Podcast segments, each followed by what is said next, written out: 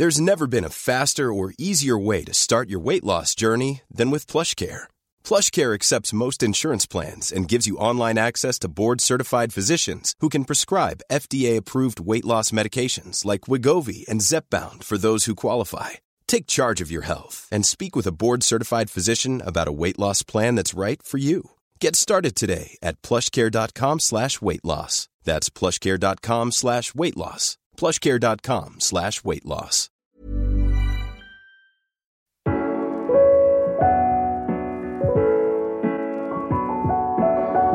Bienvenue dans Take Off, un podcast où je pars à la rencontre des femmes et des hommes qui sont à l'origine des plus belles startups françaises. Merci à eux qui me reçoivent à leur domicile le temps d'un petit déjeuner et merci à vous d'être là une nouvelle fois pour m'accompagner durant cette troisième saison.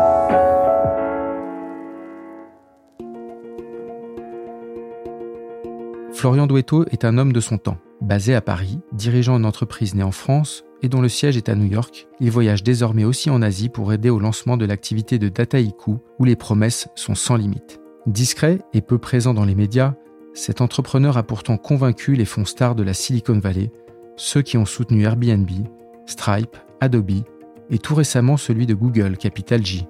Ce nouvel actionnaire permet à son entreprise d'entrer dans le sérail des licornes, ces entreprises tech valorisées plus d'un milliard de dollars. Il me reçoit chez lui, dans l'Est parisien, pour une conversation qui, je l'espère, vous passionnera. Si c'est le cas, n'hésitez pas à nous suivre en vous abonnant sur les différentes plateformes et à nous laisser un petit message.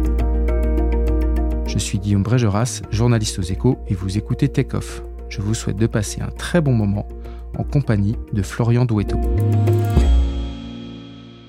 Florian Bonsour, bonjour, pardon.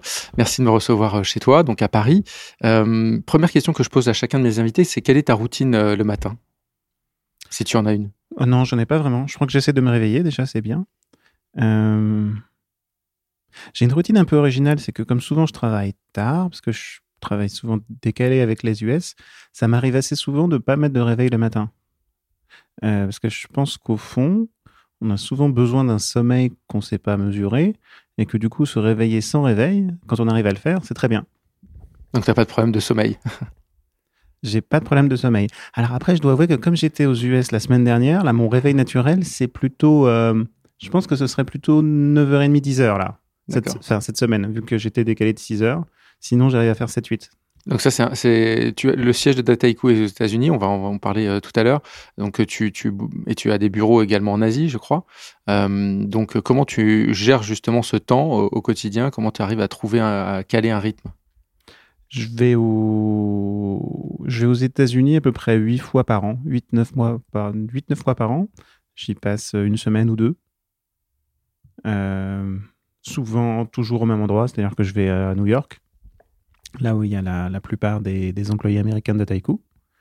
Et sinon, bah, je, passe l'essentiel de mon temps euh, ici à Paris, puis plus quelques voyages. D'accord. Je vais pas en Asie assez souvent. J'ai même jamais été au Japon. Bah écoute, c'est un appel euh, pour le prochain rachat euh, d'une boîte de Tadeco. Euh, Est-ce que tu peux nous expliquer vraiment au, au néophyte Parce que c'est vrai que dans l'écosystème startup Dataiku, on connaît, c'est une, boîte reconnue. Le parcours, on va l'évoquer après. En revanche, pour les gens qui ne te connaissent pas du tout, qui ne connaissent pas du tout Dataiku, comment simplement tu peux l'expliquer? Mmh. Je pense que dans les gens qui nous écoutent, il y en a quand même beaucoup qui, utilisent des données au quotidien, c'est-à-dire qui voient que dans leur métier, dans leur vie de tous les jours. Ils ont besoin, dans leur entreprise, de euh, croiser des fichiers, de, faire des stats, d'essayer de comprendre quelle est la tendance de quelque chose, etc. Et en fait, c'est une tendance de fond de la, société qui est que le, les décisions dans l'entreprise deviennent de plus en plus gouvernées par les données. C'est-à-dire qu'on pour prendre une décision, c'est pas juste euh, c'est pas juste le PowerPoint et la capacité de fabriquer un PowerPoint qui va faire foi, c'est euh, le fait de pouvoir euh, regarder quelle était la tendance, comment sont comportés les clients, quel est euh, je sais pas, le pricing des concurrents, quel est le taux de panne de quelque chose. Et en fait, c'est ça qui fait qu'on prend, prend, les décisions. Et, l'enjeu des sociétés, du coup, c'est que les volumes ou les données qui sont utilisées pour prendre les décisions sont de plus en plus complexes, elles sont de plus en plus volumineuses. Et en fait, il faut qu'il y ait tout le monde dans la société, potentiellement, de plus en plus de gens, en tout cas, qui soient capables de, par eux-mêmes, en fait, manipuler les données et prendre leurs décisions. Et euh, Dataiku, c'est un outil qui permet de libérer les gens dans une entreprise qui sont pas des techniciens, enfin qui sont pas des, codeurs, qui sont pas des gens qui ont appris, euh, qui ont, appris ça, qui ont appris ça à l'école, pour leur permettre en fait eux aussi de participer à cette révolution.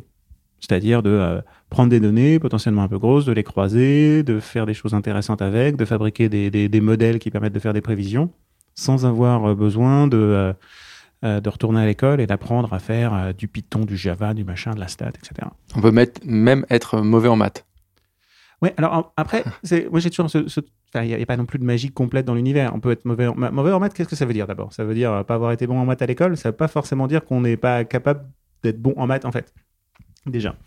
Mais il faut, n'y a pas de magie complète au sens où faut quelqu'un, comment dire, la personne qui, prend une décision, faut qu'elle comprenne qu'est-ce que c'est que les ordres de grandeur, faut qu'elle comprenne qu'il y a des choses absurdes, parce, que potentiellement, quand on croise les données, on peut leur faire dire n'importe quoi. Et donc, c'est ça, en fait, qui est, important, c'est qu'en fait, il faut que les gens qui aient la jugeote, au sens qui, c'est très contextuel, c'est-à-dire qu'ils comprennent l'enjeu métier, qu'ils comprennent c'est quoi les ordres de grandeur, qu'ils comprennent que euh, ça sert à rien de, de, de, de, comparer des carottes et des pommes. Enfin, c'est jamais des carottes et des pommes, hein, c'est quelque chaque, chaque métier a sa carotte et sa pomme.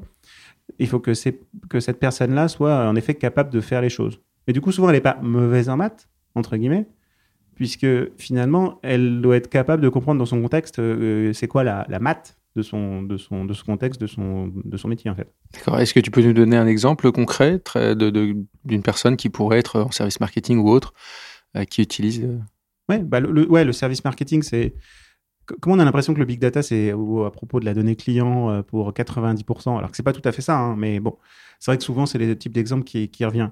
Euh, l'enjeu pour quelqu'un au marketing, ça peut être, par exemple, de comprendre quel est l'impact d'une campagne marketing.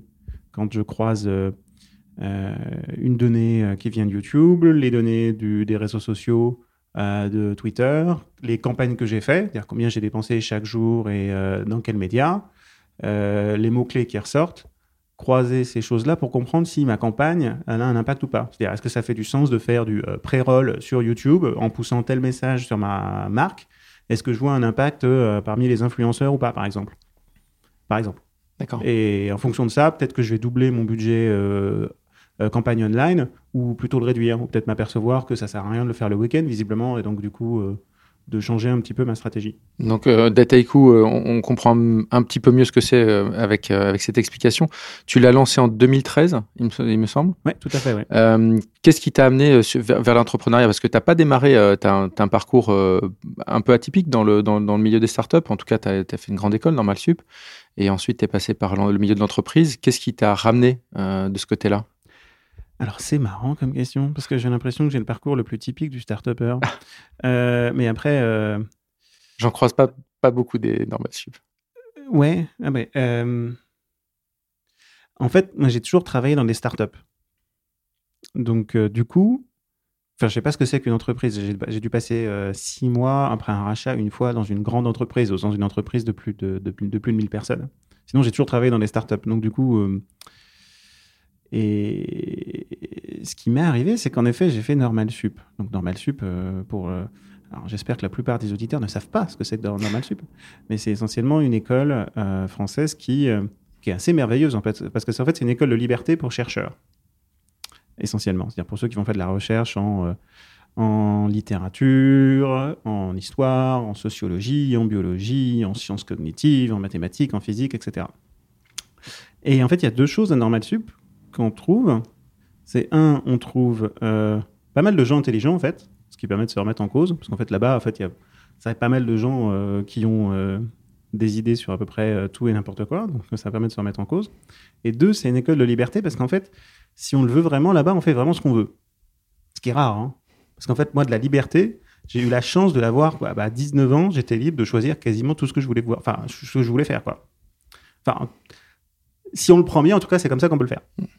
Et donc, du coup, à 20 ans, euh, au lieu d'aller faire une thèse en mathématiques ou informatique ou je sais pas quoi, et donc euh, me mettre dans, le, dans un parcours de recherche, y a, y a, quand j'avais 20 ans, c'était en 2000, hein, donc c'était euh, pré-bulle, hein, pré-première bulle Internet. Donc, je parle pas de la deuxième bulle ou de la troisième bulle, d'ailleurs, enfin, je sais pas dans quelle bulle on est en ce moment, mais c'était pré-première bulle. Hein.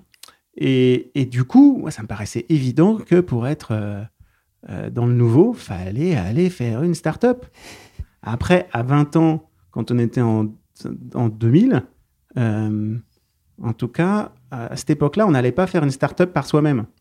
Hmm. Et pourquoi? C'est parce qu'en fait, on était encore à, euh, à, six mois-lumière de, euh, de, la Silicon Valley. Six mois-lumière, ça veut dire que ça mettait au moins six mois pour que quelque chose qui vienne de la Silicon Valley, que l'information arrive à Paris.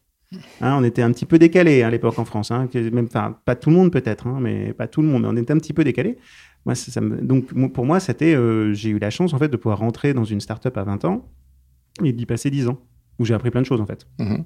Et euh, c'était un choix euh, Tu, tu, tu l'as choisi cette startup Comment comment tu comment c'est des gens que j'ai c'est des gens que j'ai eu la chance de de, de rencontrer, essentiellement en faisant un stage, en essayant de me mhm. Et après j'ai juste voulu rester quoi. Et t'as fait une thèse chez eux? Non, j'ai commencé une thèse chez eux, mais je dois, je dois avouer qu'en fait. Quelle est la vraie histoire? La vraie histoire, c'est que je voulais aller dans la startup. C'est que je voulais travailler. C'est que je voulais faire des choses. Et donc, du coup, euh, euh, enfin, j'ai jamais vu une thèse comme étant un, un objectif, du coup. Et donc, tu, tu l'as abandonné euh, rapidement ou, ou, pas? Oui, oui, je l'ai jamais vraiment commencé, ma thèse, si on est très honnête. Euh, et quel est ton rapport à, ce moment-là aux, données, puisque c'est ce, que, ce qui, ce qui t'occupe aujourd'hui, l'intelligence artificielle, les données, on va y revenir, mais, mais 10 ans en arrière, euh, comment, comment tu, ou 20 ans en arrière quasiment, comment tu revois ce sujet? 20 bah, ans en arrière, on, le, prenait autrement. À l'époque, je travaillais sur des moteurs de recherche. Donc, euh, les données, c'était. Euh, l'enjeu des données à l'époque, c'était euh, c'était le web qui grandissait, en fait. Il n'y avait pas de. Les données de capteurs, les données de, de, publicité en ligne, etc. C'est des choses qui n'existaient pas. Et l'univers même des données financières, c'était un univers qui était encore très clos et vu différemment. Donc, c'est vrai que c'était plutôt ça, les données c'était euh, les données, euh, on disait non structurées à l'époque. Ça hmm. veut dire essentiellement les données textes qu'on trouve sur le web ou un peu partout ailleurs, et comment est-ce qu'on arrive à les rendre accessibles, euh, déclassifier, etc. Donc on faisait parfois un peu, on faisait effectivement du, l'apprentissage automatique, quoi, du machine learning même à l'époque, mais les, les, enjeux, c'était pas des enjeux d'usage, hein, c'était beaucoup des enjeux technologiques. C'était l'enjeu de réinventer la roue pour essayer de faire marcher quelque chose qui était dur à faire marcher. Mais on était très naïf à l'époque. Hein. On essayait de refaire Google euh, sans savoir que Google existait ou presque. donc c'était une, forme de naïveté euh, qui me manque un peu. On a, ça a évidemment beaucoup évolué en 20 ans, mais quelles, quelles étaient les entreprises qui te faisaient, euh, si ce n'est rêver, en tout cas sur lesquelles tu te disais, tiens, là, ils ont mis le doigt sur quelque chose, peut-être que ça peut, ça peut grandir. On rappelle qu'à l'époque, Facebook n'existait pas. Google était au, au bas, balbutiement. C'était quand même beaucoup les moteurs de recherche, en fait, quand même, à l'époque, qui, c'était euh, c'était les Google, euh, il y avait les Google, il y avait les Yahoo, c'était ça, c'était quand même beaucoup ça l'univers de l'époque qui du point de vue des gens qui venaient de la technologie faisait rêver sur le web parce qu'en fait c'était à l'époque souvent surtout ça et les e-commerçants en fait qui, qui, qui changeaient le qui changeaient qui changeaient l'écosystème. Mais de là on était en fait on voyait pas, moi je me souviens très bien qu'en 2000, je savais pas que Amazon existait en fait. Et Google, on le voyait encore de très loin presque. Enfin, on commençait à l'utiliser. Et donc, il y avait. Euh, c'était surtout ça, je pense, qui. Et à quel moment tu sens que euh, ces entreprises, en tout cas celles qu'on vient de nommer, euh, vont fondamentalement changer la donne avec ce qu'on sait, mais est-ce qu'il y a un moment pivot dans, ces, années 2000 où tu vois les, choses changer? Je pense qu'il y a quand même le moment, enfin, qui est quand même à la fin des années 2000, où il y a Facebook qui, qui d'un coup surgit, devient prédominant. En fait, que c'est plus juste l'histoire de de que c'est plus juste l'histoire de Google, mais que c'est l'histoire de plusieurs entreprises en fait, enfin qui vont en fait créer tout notre univers de médias. Enfin, il y a, y a, à la fois ça, il y a la sortie de l'iPhone, mm. euh, enfin du premier iPhone, etc. Et là, on sent que tout est en train de que tout est en train de changer. Et en même temps, c'est c'est là, euh, il y a vers, euh, c'est quoi les premières, enfin il y a vers 2008. En fait, il y a le moment où on comprend il commence à y avoir une nouvelle idée de ce que ça peut être la start-up en France, en fait. Mm. Aussi, il commence à avoir une deuxième génération de start-up où on se dit, où les, les, modèles de start-up de la Silicon Valley et cette culture, en fait, commencent à arriver en France et commence à avoir un process d'acculturation en France dans lequel euh, le, le le, le, français qui veut se construire une carrière euh, dans l'entreprise pense plus ou de moins en moins en termes de euh, carrière dans le conseil aux entreprises ou carrière dans la finance, etc. Mais commence à se penser en tant que start-upper et entrepreneur. Ça commence à prendre Mm. à ce moment-là vers la, les 2009-2010, je pense. C'est qui les premières euh, entreprises ou les premiers entrepreneurs dont tu, dont tu te rappelles, français, qui t'ont marqué à l'époque? Qui m'ont mal- eh ben, je pense que je suis pas marqué par les entrepreneurs à l'époque parce qu'en fait, ils se. À l'époque, l'écosystème est quand même pas très connecté. Enfin, en tout cas, moi, je le vois pas très connecté parce que je suis encore dans une euh, start-up depuis 10 ans. Donc, à part. euh, en fait, il n'y a, pas- y a, pas- y a, pas- y a pas grand monde, quoi. Mm. Enfin, à l'époque, je connais de l'école, je connais Oussama, Mhm. voilà, et Oussama de The Family de ce family. Ouais. Et, et c'est à peu près tout. Et après, euh, des gens que je rencontre par hasard, ou. euh, mais euh, c'est un. C'est encore le No Man's Land. C'est encore le man's land. Après, il y a, y a, euh, Si, je rencontre aussi un peu comme ça par hasard les, les gens de Critéo, Mhm. qui sont des, qui sont des gentils, donc c'est marrant. En fait, on, on s'aperçoit. C'est hyper, intéressant en fait de rencontrer des, des autres entrepreneurs quand on, avant de commencer, je pense, parce que euh, comment dire, il y a quand même plusieurs styles d'entrepreneurs. hein. Et moi, ça me fait toujours plaisir de voir qu'il y a des gentils et pas juste des, enfin, et, et pas qu'il n'y a pas besoin d'être. euh, euh, T'as rencontré des méchants aussi? Non, mais c'est pas des méchants. Mais je veux dire, il y a l'opposé de gentil. Dans ce cas-là, c'est jamais méchant. C'est euh, agressif Mm. ou ou agressif ou conciliant. Et Criteo, tu peux m'en parler un petit peu? T'as fait quelques missions euh, freelance chez eux, je, crois? Oui, oui, tout à fait. Ouais. Bah, c'était une. En fait, c'était. C'était très intéressant de les voir évoluer en fait, parce que là, c'était vraiment la la société qui grandissait, qui se transformait. C'était juste pré IPO, ouais.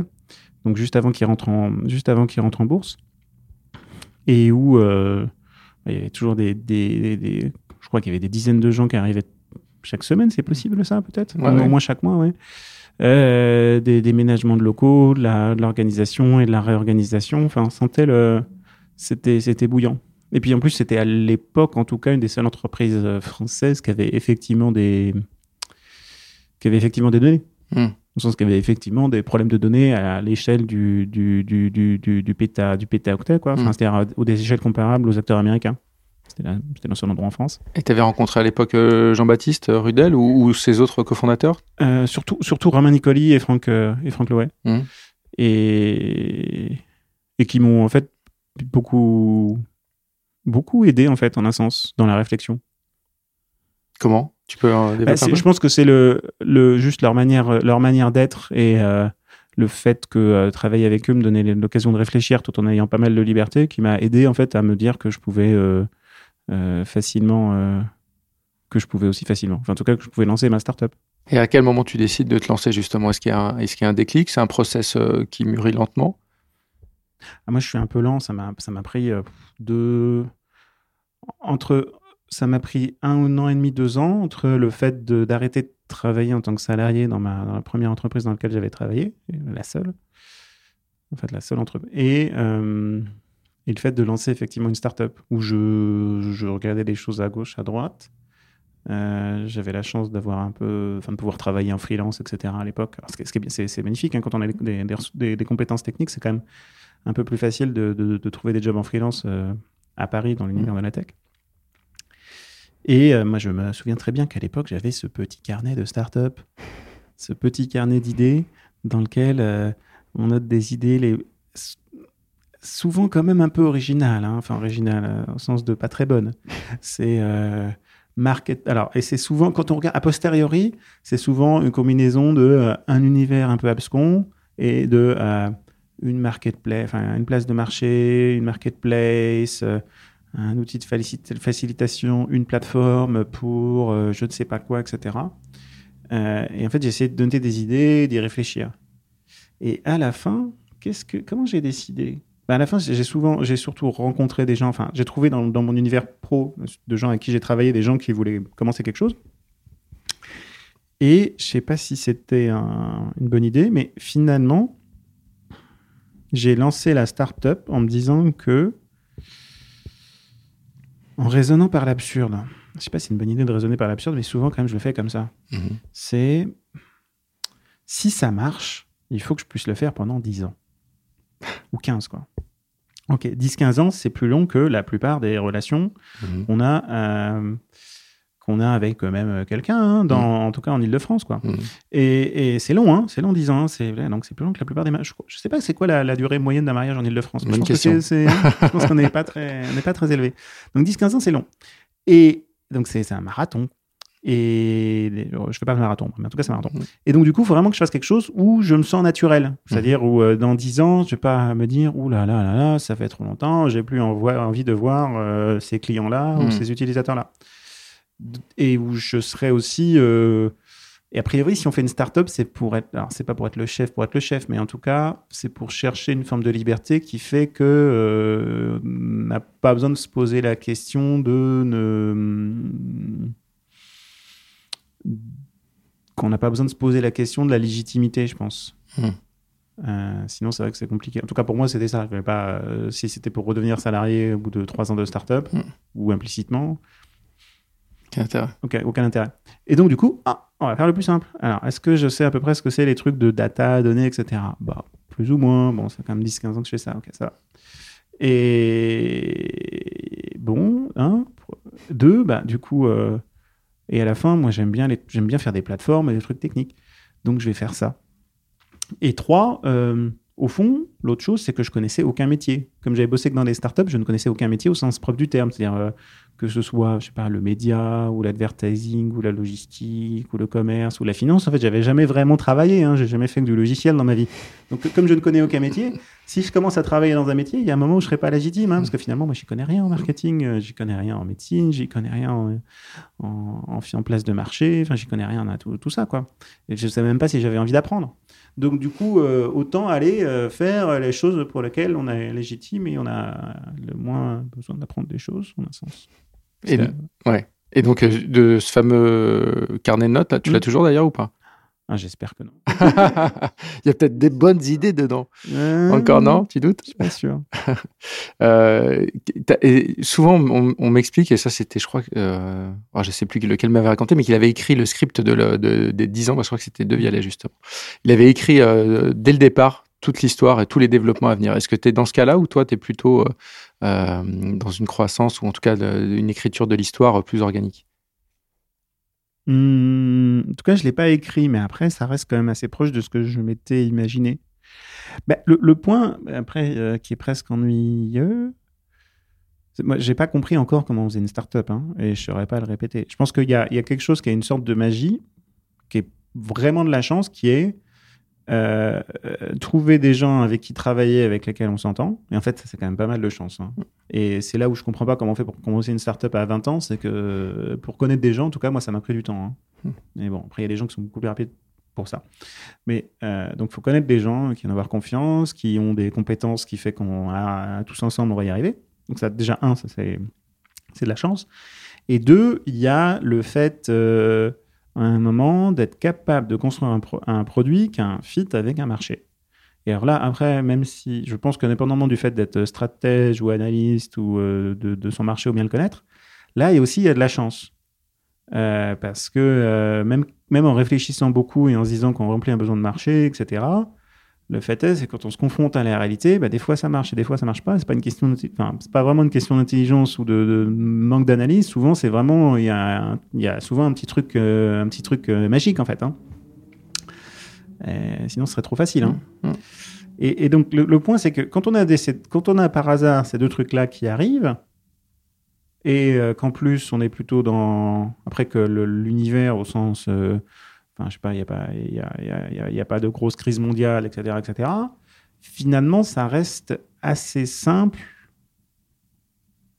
Pourvu qu'on a des choses qui, ces choses magiques qui arrivent finalement, de faire grossir une boîte. Et surtout dans le logiciel, euh, quand on fait du logiciel, quand on vend du logiciel sous forme de souscription, il y a quand même des, des éléments qui sont assez répétitifs. J'ai l'impression dans le schéma des boîtes qui fonctionnent en fait.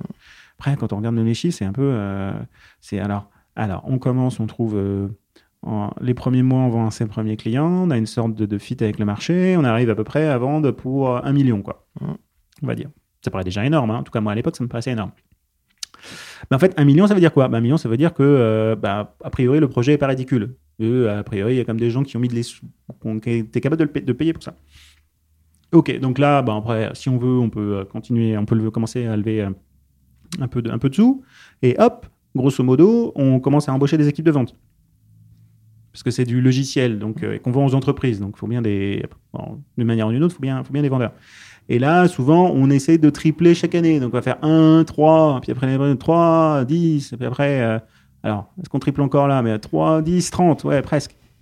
OK. Et donc, comme ça, en 2-3 ans, on arrive à une boîte qui fait 30 euh, millions presque chaque année. Et après, moi, passer de 30 à 100. Plus compliqué. C'est un peu plus compliqué. donc là, souvent, en fait, la plupart des boîtes, mais c'est vrai que là, c'est vrai pour les Salesforce, les DocuSign, mhm. enfin, tous les boîtes de tech dont on entend parler euh, à la télé, quoi.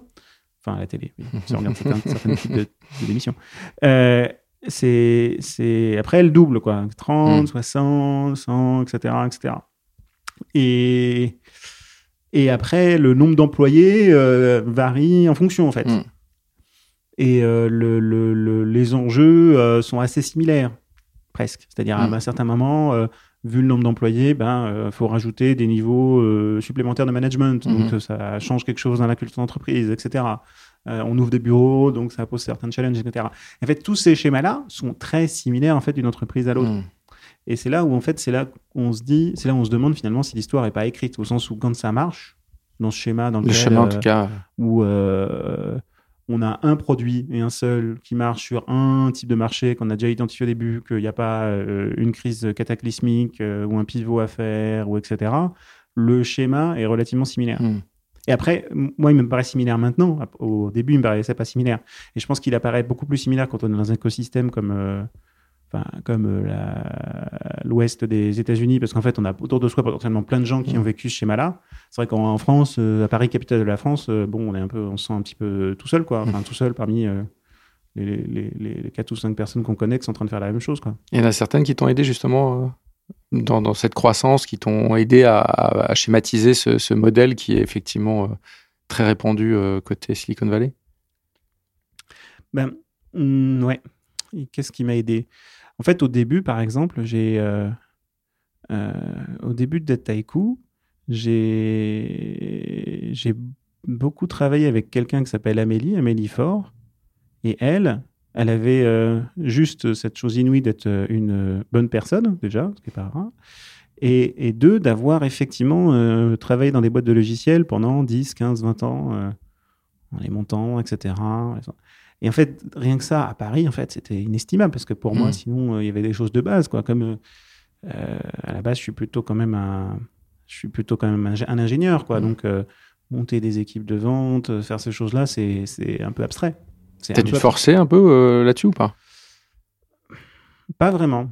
En fait, pas vraiment. C'est-à-dire que c'était abstrait, mais après, comme comme j'avais toujours et que j'ai toujours travaillé dans les entreprises de logiciels, en fait, il y a quand même quelque chose qui me paraît complètement naturel dans dans cette, dans cette chaîne de valeur. Quoi. C'est-à-dire, ça commence, euh, ça commence avec le produit, il faut comprendre le marketing du produit, son positionnement, après il faut le vendre, et il y a plusieurs... Enfin, pour moi, ça me paraît, ça me paraît naturel, en fait. Je comprends à peu près tous les métiers, je pourrais faire à peu près tous les métiers de ma boîte, je pense, mmh. actuellement, encore. Y compris la vente?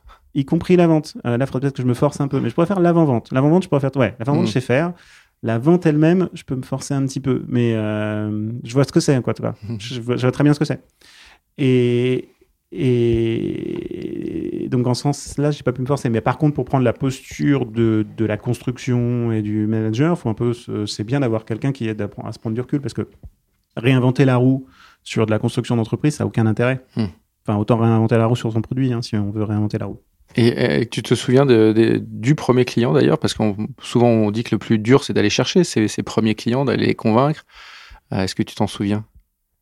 Je me souviens pas de qui était le premier premier. Euh, on avait trois à peu près en même temps, qui étaient. Euh, c'était les passes jaunes, c'était vente privée et c'était Parkéon. Parkéon, ils font les, les, les, les eurodateurs, par mhm. exemple, à Paris. Euh, donc des entreprises très différentes. Mhm. Et, et c'était intéressant. Comment, tu convaincs ces entreprises quand tu es au tout tout début? C'est quand même des grands groupes euh, qui réalisent des voilà on, millions d'euros de chiffre d'affaires. Euh, là, bah c'est des, histoires de confiance parce qu'en fait, dans un produit qui commence, là, c'est des gens que je connaissais assez littéralement. Enfin, que je connaissais. C'est-à-dire que j'avais déjà, euh, déjà vu précédemment dans ma carrière. les, les, les, les, les acheteurs Hmm. pratiques de ces, qui, de, de, de, de ces sociétés-là, en fait. D'accord. C'est là aussi où, euh, je veux dire, on a de la chance, etc. Mais euh, moi, par exemple, je sais pas, euh, là, pareil, il y a 20 ans, je sais pas comment j'aurais fait pour euh, vendre du logiciel. Vu que c'est vrai que les, premiers, les, pr- les premières ventes, c'est quand même beaucoup plus simple si on connaît déjà les gens. Enfin, il n'y a, pas de enfin, y a pas de magie complète dans, il y a pas de magie complète dans l'univers. hein. Quand on a un produit euh, euh, tout en bêta, c'est surtout que sur la data, euh, comment dire, c'est un peu engageant, quoi. Mm. Enfin, c'est des initiatives souvent un petit peu stratégiques, etc. Euh, c'est quand même plus, plus, plus simple de trouver des gens euh, qui, qui ont déjà un peu de confiance, en fait. Et je voulais qu'on parle Ouais, aussi des, des investisseurs. Tu l'as mentionné très rapidement, mais tu as, dû lever des fonds, ouais, Ouais. forcément, à plusieurs reprises. Euh, les premiers à t'avoir fait conf- confiance, c'est lesquels? Les tout premiers à avoir fait confiance, c'était euh, Alven Capital et donc à peu près en même temps Serena Capital. Mhm. Donc euh, deux, deux acteurs français. Et euh, pareil, même question, mais comment tu, tu approches ce sujet? C'est pas forcément formé à ça, surtout euh, il y a enfin, il y a 5 ans, 6 ans? Ouais. C'est vrai qu'à l'époque, surtout qu'à l'époque, personne n'en. Enfin. C'était. Mes, alors, mes premières levées de fonds, c'était il y a. C'était il y a 4 ans, hein, 4 ans, 4 ans. Mhm. C'était après deux ans de boîte. En fait, j'avais choisi de euh, bootstrapper. Mhm. Je sais même pas comment le dire en français. Enfin, en tout cas, de pas lever de fonds pendant les deux premières années. Et euh, on avait cette posture euh, pas tout à fait naturelle dans lequel, enfin, pour l'écosystème startup, comme on dit, de, de, de faire du conseil en data tout en construisant le produit. Ça, ça effrayait un peu les gens parce qu'ils disaient Ah, vous allez faire une boîte de conseil, etc. Mm. Euh, moi, ça me stressait pas trop parce que comme j'ai jamais fait que des boîtes de produits, en fait, ou à peu près que euh, l'important c'est d'avoir des gens dédiés qui fabriquent le produit. Et après, la manière dont on les paye, dont on Mm. génère de la marge, etc., de manière transitoire, c'est pas très grave pourvu qu'on ait une vraie idée du produit, en fait. Mm. Euh, c'est ça qui compte. Donc les deux premières années comme ça, on a bootstrappé, c'est aussi parce que j'avais un peu peur des investisseurs, à vrai dire. hein. Ah oui? Euh, j'avais un peu ça moi je suis pourquoi? C'est parce que ma- dans la première entreprise dans laquelle j'étais très honnêtement la relation entre les fondateurs et les investisseurs était pas pas très bonne hein. Euh, ça m'a appris plein de choses Mhm. dans la vie quoi sur potentiellement les la gestion de crise Mhm. Mais euh, c'était pas c'était pas c'était pas une relation idyllique voire euh, très très conflictuelle voire euh, des cris quoi comme euh, Ah oui comme des cris, euh, comme des, des cris entre les parents à la maison, quoi, Mm. mais genre dans l'entreprise, quoi. Mm. Et ça, ça c'est c'est quelque chose qui qui m'a fait me dire que je voulais toujours être enfin, dans la position où je pouvais choisir les gens avec qui je travaillais. Et souvent, c'est là où euh, autant les fondateurs on les choisit, puis les employés on les recrute, donc après on les choisit. hein. Mhm. Euh, et les investisseurs, souvent, c'est le plus dur en fait à choisir parce qu'en fait, on, on se met dans une posture où, euh, bah, comme c'est eux, c'est eux achètent. hein. Et mais j'ai quand même pu me mettre dans chaque fois dans la position où je- j'ai toujours travaillé avec des gens avec qui j'avais envie de travailler. Ça, j'ai- ça c'est vraiment aussi de la chance. Hmm. Euh, C'est, je pense que c'est là, c'est une chance qui est aussi liée quand même à l'écosystème qui bougeait. Hein. J'ai eu les si, si quelqu'un alors, je pense que personne n'écoutera ça dans 5 ans hein, mais, euh, on sait jamais avec Tu les podcasts jamais. on sait jamais avec les podcasts mais l'écosystème euh, d'investissement dans les startups entre 2013 et 2014 2019 est quand même très favorable aux startups parce Mhm. qu'il y a euh, l'écosystème financier qui est le montant levé par les investisseurs eux-mêmes qui augmentent considérablement sur Terre, plus le fait que, euh, combiné au fait qu'en France, euh, l'écosystème d'investissement grossit, donc du coup devient beaucoup plus favorable aux startups euh, tout d'un coup, combiné au fait que euh, du point de vue international, la startup française commence à avoir un peu d'attrait, Mhm. parce que euh, ben, du point de vue américain, finalement, euh, il y a presque plus d'investisseurs que startups, euh, donc du coup, d'un coup, investir en Europe fait beaucoup de sens pour, euh, pour, euh, pour, euh, pour, pour des acteurs internationaux. Et c'est comme ça que tu as été approché par un fonds américain, d'ailleurs, pour un tour suivant. Euh, Après, là, le, alors l'autre point de vue que j'ai, mais alors là, je suis un peu. euh, dès le début de l'autre point que j'avais compris quand même en travaillant dans des entreprises de logiciels euh, assez tôt, c'est qu'il y a quand même un risque stratégique inhérent à la à l'entreprise de logiciels française qui est de rester trop française. Mmh. Et alors, on va se dire, mais pourquoi le marché français il est grand, etc. Ouais, ok, c'est vrai, c'est vrai pour euh, les marchés, pour euh, quand on fait du B2C, quand on fait du B2B, il est quand même pas si grand que ça. Et quand même structurellement, quand on fait un truc un peu, un peu nouveau, il va souvent y avoir 4, 5, 6, enfin même, on va dire, il va y avoir une vingtaine d'entreprises qui vont s'y mettre en même temps, dont 4, 5 qui vont réussir. Et euh, sur ces 4-5, il y en aura 4 aux États-Unis, probablement. Et euh, les cycles de développement de logiciels et d'expansion dans les univers d'entreprise, ça dure quelques années, quoi, 2, 3, 4 ans. Enfin, c'est ce que j'ai expliqué. On fait son product market fit, on est premier client, aussi, etc. Et euh, un acteur français qui reste en France et qui a commencé en ayant à peu près la même idée que les acteurs américains. Il peut se retrouver au bout de 4-5 ans dans la, dans la situation dans laquelle les acteurs américains ils sont 2, 3, 4, 5, 10 fois plus grands ils ont levé plus de sous. Et ils arrivent en France en se disant bon, ben, on va, on va s'installer en France. Alors, souvent, ils disent pas on va s'installer en France. Hein, d'ailleurs, on va s'installer en Europe. Mhm. Euh, ok, bon, alors on va adapter les prix, on va embaucher des gens. Alors, ils arrivent des États-Unis, donc ils ont l'impression qu'ils peuvent embaucher tout le monde en payant 150 ou 200, 200 000 euros. C'est l'impression, ça leur paraît tout à fait normal. Et du coup, ils vont commencer comme ça à récupérer tout le marché en étant hyper agressifs, vu qu'après, ils ont déjà rentabilisé leurs produits aux États-Unis. Ils peuvent euh, juste euh, décider d'aller écraser les petits acteurs français les uns après les autres, comme ça, quoi. Hmm. Et quand même, il y a plein d'acteurs français qui ont fini comme ça. Mm. Et qui, euh, qui sont limités à. Qui, arrivent à grossir jusqu'à 50, 100 employés, je sais pas, 10 millions de chiffres ou 5-10 millions de chiffres. Mais qui, euh, après, sont euh, dans la position peu enviable dans laquelle il y a quelqu'un au-dessus d'eux qui descend de la colline. Quoi. Mm. Et dans le meilleur des cas, ils le rachètent. Et dans le meilleur des cas, ils le rachètent. Mm. Dans le meilleur des cas. Mais ce qui n'arrive pas forcément souvent en plus en mm. France.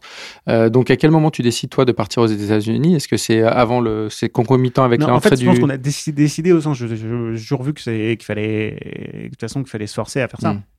Et du coup, le c'est pour ça qu'on va chercher des investisseurs américains autour ou d'après, donc en 2016. C'est mm-hmm. ça 16 C'est ça, en 2016. Ok. Et euh, comment, tu, comment tu les choisis euh, C'est eux qui te choisissent d'ailleurs Parce qu'à l'époque, aujourd'hui, on voit beaucoup d'investisseurs de, américains présents. Ah, ah, ouais, à l'époque, c'est des gens que. À l'époque, c'est quelqu'un qu'on. Une, une société d'investissement qu'on rencontre aux États-Unis. Et euh, c'est vrai que c'est un match, c'est un match relativement évident. À l'époque, ça reste quand même assez rare. Hein. C'est-à-dire que mmh. le, le, fait de lever des fonds aux États-Unis pour un acteur français restait complexe. Mmh. Et souvent, euh, peu d'acteurs américains investissaient dans des entreprises françaises ou européennes, euh, sauf si elles avaient déjà une présence aux États-Unis, ce qui pour nous n'était pas vraiment le cas. Quoi. Mhm. je ne sais même pas si on avait un employé euh, sur place quand, on est, quand l'investissement s'est fait. En fait, on a rencontré un fonds d'investissement américain qui, avec là-bas quelqu'un qui connaissait très bien notre sujet, connaissait bien la data, euh, à vrai dire, est français aussi. il n'y a pas non plus de, oui, il y a pas de magie complète dans l'univers. Hein. Il y, a toujours un peu de, il y a toujours un peu de, il y a toujours un peu de ça. Et, c'est ça, ça nous, ça, ça nous aide en fait à faire le pas suivant, qui est, euh, qui est de devenir une entreprise qui euh, maintenant fait bah, à peu près la, la, la, moitié de son chiffre aux États-Unis et l'autre moitié l'autre moitié, l'autre moitié à l'international. D'accord. Et c'est une autre chose qu'on apprend. C'est qu'en fait, quand on est américain, en fait, on dit 50% à l'international, ça veut dire 50% en dehors des États-Unis. et c'est amusant. Je ne voyais pas ça comme ça avant. mais... Vision un peu différente. Mm. Euh, c'est eux qui te demandent d'installer le siège social de, de... Ouais, oh, à New York? À New York, oui. Mais en même temps, ça fait sens pour une entreprise de logiciel d'avoir son siège social aux États-Unis, je pense. Enfin, je sais pas. Euh, je me pose aussi la question de savoir qu'est-ce que c'est qu'un siège social, enfin c'est quoi un mm. headquarter, etc. Euh, on est actuellement dans une mode où, euh, d'une entreprise un peu euh, un peu différente où il y a, y, a, y, a, y, a, y, a, y a, comment dire, c'est comme les hémisphères du cerveau, quoi. Il y a un hémisphère à New York et un hémisphère à Paris. Et je l'aime bien comme ça. Mm. et c'est c'est ça la culture dans l'entreprise. Après, le reste, finalement, c'est que des, que des éléments techniques, presque, je hmm. pense. Et, toi, il était question que tu tu t'es posé la question de déménager à New York et d'aller vivre là-bas ou pas?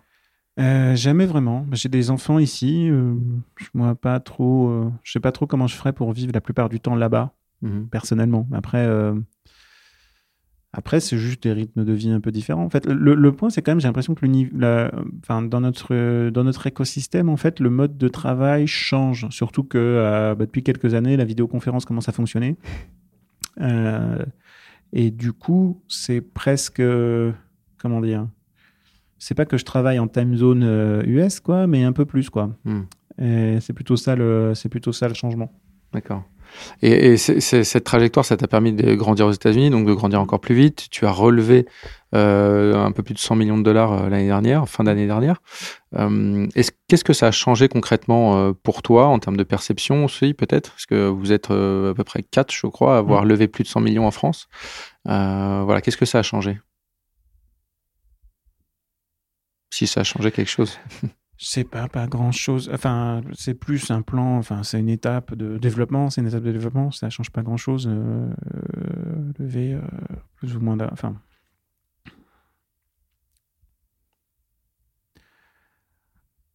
je pense que dans un.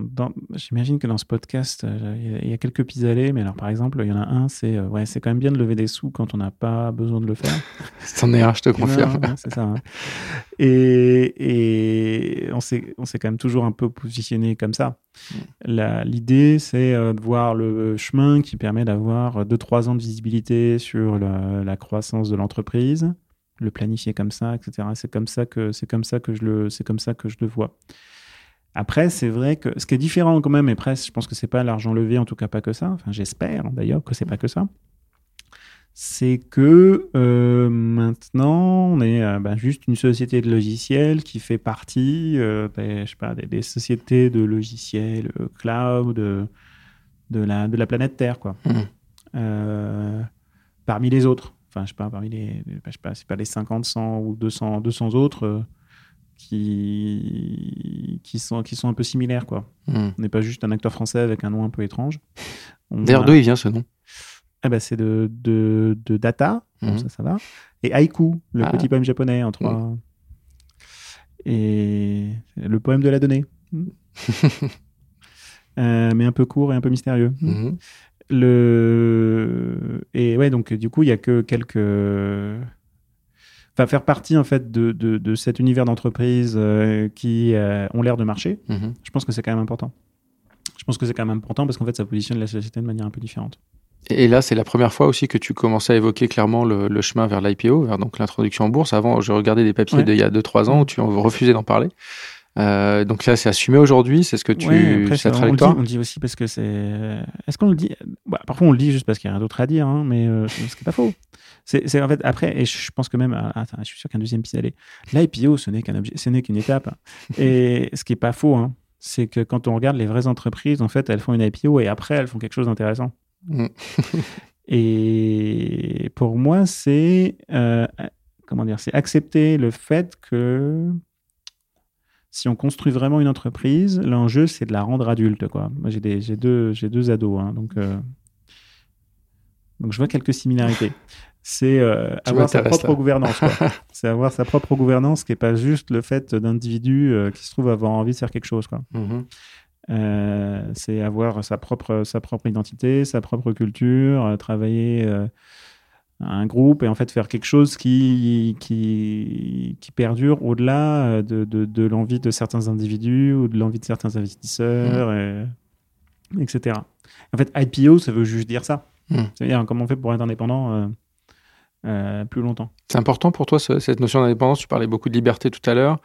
Ouais, c'est pas la même chose. Hein. La bien sûr, c'est deux concepts. Euh, deux concepts qui sont quand même un peu liés, mais liés tout en étant de, dans cette dans ce contexte-là, potentiellement un peu en opposition. Mmh. C'est-à-dire que la liberté, en effet, c'est individuellement euh, choisir son pouvoir choisir son, son, son, destin sur quoi on travaille en tant qu'individu. L'indépendance, pour la société, c'est le fait de, euh, en effet, être quelque chose qui, qui, qui, perdure dans le temps et à sa propre, euh, sa propre, sa propre, sa propre direction. Mmh. Et pourquoi c'est si important pour toi? Tout le monde n'a pas forcément cette, ah, cette envie. Parce que je pense que tant que créateur d'entreprise, c'est censé être ça l'objectif. Hein. Pour moi, c'est ça l'objectif. L'objectif, au bout d'un moment, n'est pas financier. Parce que finalement, moi, de, j'ai pas d'appétit financier particulier et j'espère ne jamais être euh, euh, dépendant de, de, l'argent ou d'un mode de vie euh, particulier. Et du coup, après, la seule chose qui fait sens, c'est de construire effectivement quelque chose qui dure dans le temps. Hmm. Enfin, je pense pas que. j'ai déjà vu des rachats d'entreprises. Hein. J'ai déjà des entreprises qui ont, été rachetées. Hmm. Finalement, c'est quand même une petite tragédie. Hmm. On est honnête. Euh, enfin, en tout cas, c'est dur à. Enfin, faut, faut arriver à le faire passer. Si on peut euh, construire le chemin d'indépendance, s'il a un sens, des fois, il n'a pas de sens. Donc, il euh, faut juste admettre la, la réalité. Mais s'il a un sens, il faut à tout prix essayer d'aller le, chercher. Et tu construis des modèles de prédiction. Est-ce que tu as, dans ces modèles-là, est-ce qu'il y en a un qui est un, modèle de. plutôt qui, si les choses tournaient mal, ou si les choses se passaient mal, est-ce que tu as prédit ce chemin-là? Non, je n'ai pas prédit ce chemin-là. Euh j'ai pas prédit ce chemin-là. Je pense que dans ce cas-là, euh, en fait, c'est des, modèles. Enfin, euh, souvent, quand les choses se passent mal dans, ce, dans, ce cas, dans ces cas-là, c'est des modèles où il faut savoir se remettre en cause, il faut avoir du courage, sais dire que ça va euh, prendre quelques années de plus, etc. Mais que tout va. Mais que voilà, il faudra trouver, faudra trouver une solution. C'est plutôt des. Enfin, la, vraie chose qui casse quand quelque chose se passe mal dans une entreprise de tech, souvent, c'est euh, la confiance entre les gens. Enfin, c'est la confiance entre les gens. Hmm. Euh, c'est l'envie et la motivation des gens.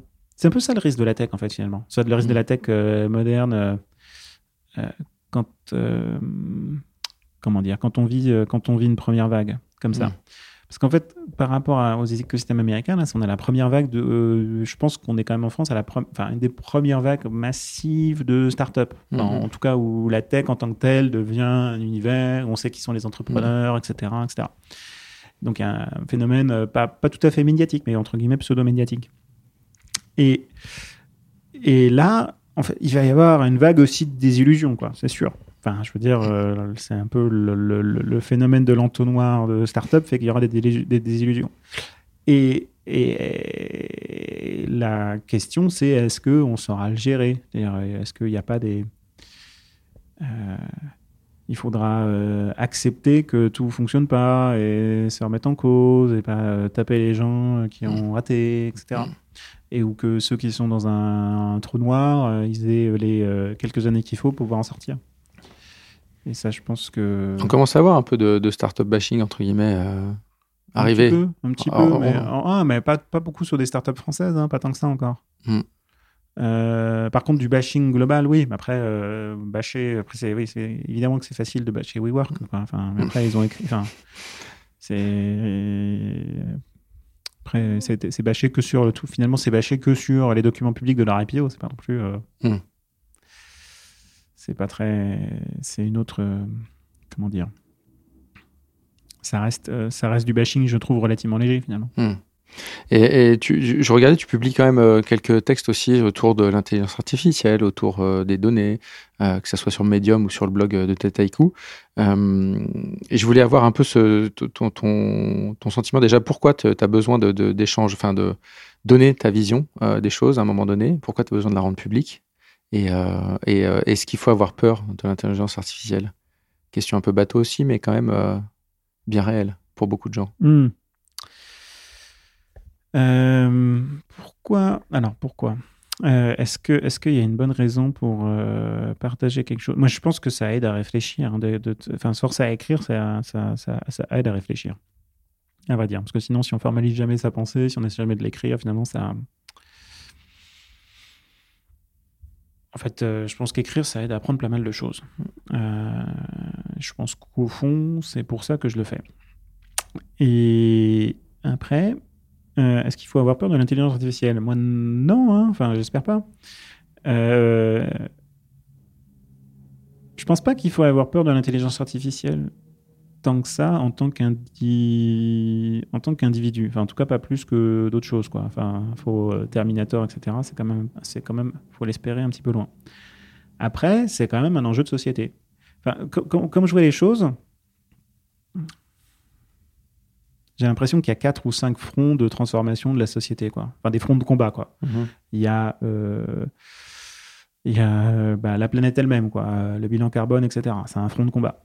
Il y a euh, la mixité, la place des femmes dans la société. Enfin, c'est un front de combat. Ça, ça va bouger, quoi. Ça va se transformer. C'est un front de combat. Il y a la, la globalisation ou euh, son inversion, quoi. C'est euh, la position des pays, euh, des pays occidentaux et la manière dont ils, ils profitent de l'économie mondiale. Ça, ça va changer. Donc ça, ça va, ça va. Et les flux migratoires associés, ça va, bon, ça va créer des, ça va créer des tensions, des nouvelles manières de penser l'économie. ok? Et, euh, et je pense qu'il y a l'intelligence artificielle ou l'automatisation qui est parmi ces fronts-là, parce que finalement, euh, la question c'est euh, quelle va être notre place en tant qu'humain, comment, qui va travailler, qui va en profiter, euh, quel euh, niveau d'études il faudra avoir pour avoir une place dans la société dans 20 ans. Mhm. En effet, ça c'est un front de combat, quoi, mais qui est, je, je pense, du même ordre de grandeur que les trois autres en termes d'impact potentiel sur la vie des gens. Alors Mhm. probablement moins que d'autres d'ailleurs, on va dire si je suis très honnête avec moi-même, mais il se trouve que c'est le seul sur lequel j'ai le droit d'avoir un avis, je pense. Mhm. Parce que finalement, sur les trois autres, je me sens pas d'une légitimité particulière pour être capable. Enfin, je peux toujours avoir un avis, Mhm. mais je pense pas d'avoir, je pense pas être capable d'avoir un avis ou d'avoir être capable d'avoir un impact quelconque sur la vie des gens, malheureusement. Mhm. Et sur l'intelligence artificielle, je pense que c'est intéressant d'imaginer qu'on peut avoir un impact. C'est-à-dire que moi, j'ai l'impression que, par exemple, si s'il y a plus d'outils qui aident à démocratiser la manière de fabriquer euh, ces intelligences artificielles, potentiellement, la transformation de l'économie qui va être faite va être un peu différente. Mhm. Je pense que c'est plus Parce favorable moins, pour les moins, gens. moins au moins des, te- des, des techniciens. Parce que moi, moi, les techniciens, je pense que c'est plus favorable si. euh, comment dire? Attends, on va potentiellement partir de loin là, mais là, c'est un peu comme si en 15-20 ans, l'ensemble des les compétences des gens avaient besoin d'être transformées. Et à cette échelle-là, comme c'est 15-20 et pas 40-50, c'est pas le système éducatif qui va les changer. Mm. Enfin, pas tant que ça, en fait. Il n'y a, pas de- il y a aucun pays, ou peut-être certains pays nordiques, qui ont Mm. les capacités réelles de, de changer leur système éducatif suffisamment vite pour euh, absorber cet impact dans le changement des compétences. Mhm. Donc en fait, ce changement des compétences, il va être fait surtout s'il est fait par euh, les entreprises qui, euh, euh, qui s'adaptent, qui euh, donnent des nouvelles compétences aux gens, etc. Et en fait, ça, ça arrive que si l'intelligence artificielle et ses transformations sont faites plus, entre guillemets, plus massivement par les entreprises actuelles, qui ont comme, euh, comme enjeu en fait de changer les compétences des gens et de leur employer Mhm. euh, pour changer leur mode de production, l'optimiser, que si l'intelligence artificielle vient essentiellement de nouvelles entreprises, de nouveaux entrants qui, qui, qui disruptent complètement les marchés existants Mhm. et qui potentiellement euh, mettent en faillite les entreprises qui n'ont pas réussi à se faire transformer. Enfin, je pense que là, il y a quand même un enjeu. de- Enfin, Mhm. c'est ça le, le- Enfin, dans l'univers économique, c'est ça le front. Mhm. Euh, je pense que c'est ça le front long terme, entre guillemets, plus que de savoir euh, si euh, l'assistant personnel qu'on a à la maison est dangereux et nous écoute ou pas. Bon, ça, c'est un vrai enjeu politique. c'est un, C'est un vrai enjeu politique, mais je suis pas très inquiet là-dessus parce qu'à Mhm. la fin, euh, comment dire, à la fin des temps, si ça énerve suffisamment de gens, on va juste arrêter, on va dire stop Mhm. et ça va s'arrêter en fait. Il suffit juste de le débrancher. Il suffit juste de les brancher, les gens, voilà. Enfin, je a pas besoin d'aller dans, la- il y a pas trop besoin d'en arriver suffit de le, enfin, potentiellement, on le jette par la fenêtre, puis c'est fini. Enfin, ça reste assez, euh, on arrête d'aller chez les acteurs. Enfin, je veux dire, euh, comment dire, il y a qu'à voir certains réseaux sociaux, à quel point potentiellement n'importe quoi qui se passe un tel impact sur Mm. eux que, oh là là, ils vont vite revenir en arrière. Enfin, dire, j'ai l'impression que cette bataille-là est pas si dure que ça à gagner, alors Mm. que la bataille des compétences, la bataille de savoir euh, qui a un travail ou pas un travail, celle-là, Mm. si celle-là, elle est dure en fait, Mm. sur 15-20 ans. D'accord. Et toi, au sein de Dataiku, justement, comment, qu'est-ce que tu as mis en place pour, euh, pour euh, gé- générer cette, ce flot constant de formation, de mise à niveau? Ben, le, le- le point, c'est que, comment dire, c'est là où je pense que c'est ça la question de savoir si on peut avoir un impact systémique ou pas. En tant qu'entreprise, on peut avoir un avis sur plein de sujets ou avoir des bons comportements en termes de mixité, en termes d'impact écologique, euh, en termes de, enfin, de, de- de- de mixité sociale, etc. Ce qui est important. hein. Enfin, je veux dire, c'est hyper important. Mais euh, par- à la fin, il n'y a que le produit qu'on fabrique qui peut avoir un impact systémique. Hmm. Parce que euh, tout ce qu'on fait en compte entreprise a peut-être un impact 1, mais ce qu'on peut faire en tant que produit, c'est pas, c'est par rapport à ça, c'est 1000, c'est un million, c'est un milliard en fait. Hmm. Et donc, est-ce que la vraie question d'Ataiku, c'est est-ce qu'on est capable d'avoir un produit qui change suffisamment la, la capacité de développer des intelligences artificielles, parce qu'à la fin, c'est ça le sujet, pour que ce soit accessible à tellement de gens que euh, ce soit pas juste quelques individus, mais potentiellement la plupart des acteurs de, de- de l'univers économique qui soient capables de, de- de- de- de s'approprier ces transformations? Et comment, comment tu vois le, le monde se former? Enfin, Il y a plusieurs scénarios évidemment, mais sur ce sujet, euh, sur ce front-là, Ouais. comment toi tu l'imagines euh, dans, allez, dans 10 ans? Ben, je moi, je après, euh, du coup, moi, je l'imagine assez naturellement comme étant des, des transformations beaucoup plus. Ah, bonne question. Comment je l'imagine vraiment sur 10 ans? Je l'imagine comme étant des transformations beaucoup plus globales de tous les métiers, dans lequel. Dans lequel. euh, ben, il y a un grand changement du, de l'univers du travail. Et je veux dire, pas juste de, je parle pas juste de, de, de, de- de fabrication d'usine, mais même du travail de col blanc, dans lequel euh, il y a euh, sûrement un changement du rythme du travail, euh, des, des compétences qui sont beaucoup plus vers euh, la, la communication, la compréhension qui sont à développer, en même temps que euh, un travail qui est beaucoup plus sur euh, au jour le jour sur de la donnée, en utilisant la donnée avec des systèmes qui aident à la gérer de manière plus automatique. C'est-à-dire qu'au fond, j'ai l'impression que le travailleur, après c'est dans 15 ans ou 20 ans, hein, le Mhm. travailleur du, dans 15 ans, c'est pas pour faire Minority Report, mais euh, c'est quelqu'un qui doit être capable de communiquer euh, très bien avec euh, ses pairs et euh, qui euh, fait bouger un écran euh, euh, façon, euh, façon Tom Cruise pour croiser des données et comprendre, euh, comprendre quelles sont, euh, comprendre quelles sont les, les tendances ou la décision, la décision à prendre Mm. ou euh, qu'est-ce qui se passe mal dans un système, dans un système de, de, de- d'un- un des systèmes de l'entreprise. D'accord. Ça, un- ça, ça paraît un peu abstrait comme ça, mais à raison de 15 ans, c'est peut-être ça le métier de beaucoup de gens qui actuellement sont derrière un ordinateur euh, en train de euh, faire des copier-coller euh, d'un fichier Excel vers un fichier PowerPoint. Ça, je pense que le- ce métier-là change quand même. Hum, hum. Est-ce que ça te rend optimiste? Est-ce que tu es optimiste? Moi, je suis plutôt optimiste, oui. Je, enfin, je suis plutôt optimiste. Je pense, enfin, sur cette partie-là, je suis plutôt optimiste. Je pense que cette chose-là est faisable. Euh, je pense que par rapport, par rapport à, après les autres enjeux de la planète, moi, Mm. j'ai un peu moins de visibilité. J'ai plus de mal à être optimiste Mm. parce que j'ai aucun contrôle. Ok, bah écoute, Florian, merci beaucoup encore euh, de m'avoir reçu. Et puis, euh, bah, on va continuer à suivre les aventures de Data- Dataiku. C'est quoi la prochaine actu? Ah, je n'arrive pas à la prédire. T'arrives pas à la prédire encore pas à la prédire. Bonne journée. Merci beaucoup. Merci Florian, fondateur de Tataiku. Vous venez d'écouter Takeoff, un podcast des échos. Et c'est terminé pour aujourd'hui. Vous pouvez retrouver euh, ce podcast euh, disponible sur toutes les plateformes de téléchargement et de streaming. L'émission a été réalisée par Willy Gann, chargé de production et d'édition Michel Varnet. Pour toute l'info des échos, retrouvez-nous sur leséchos.fr.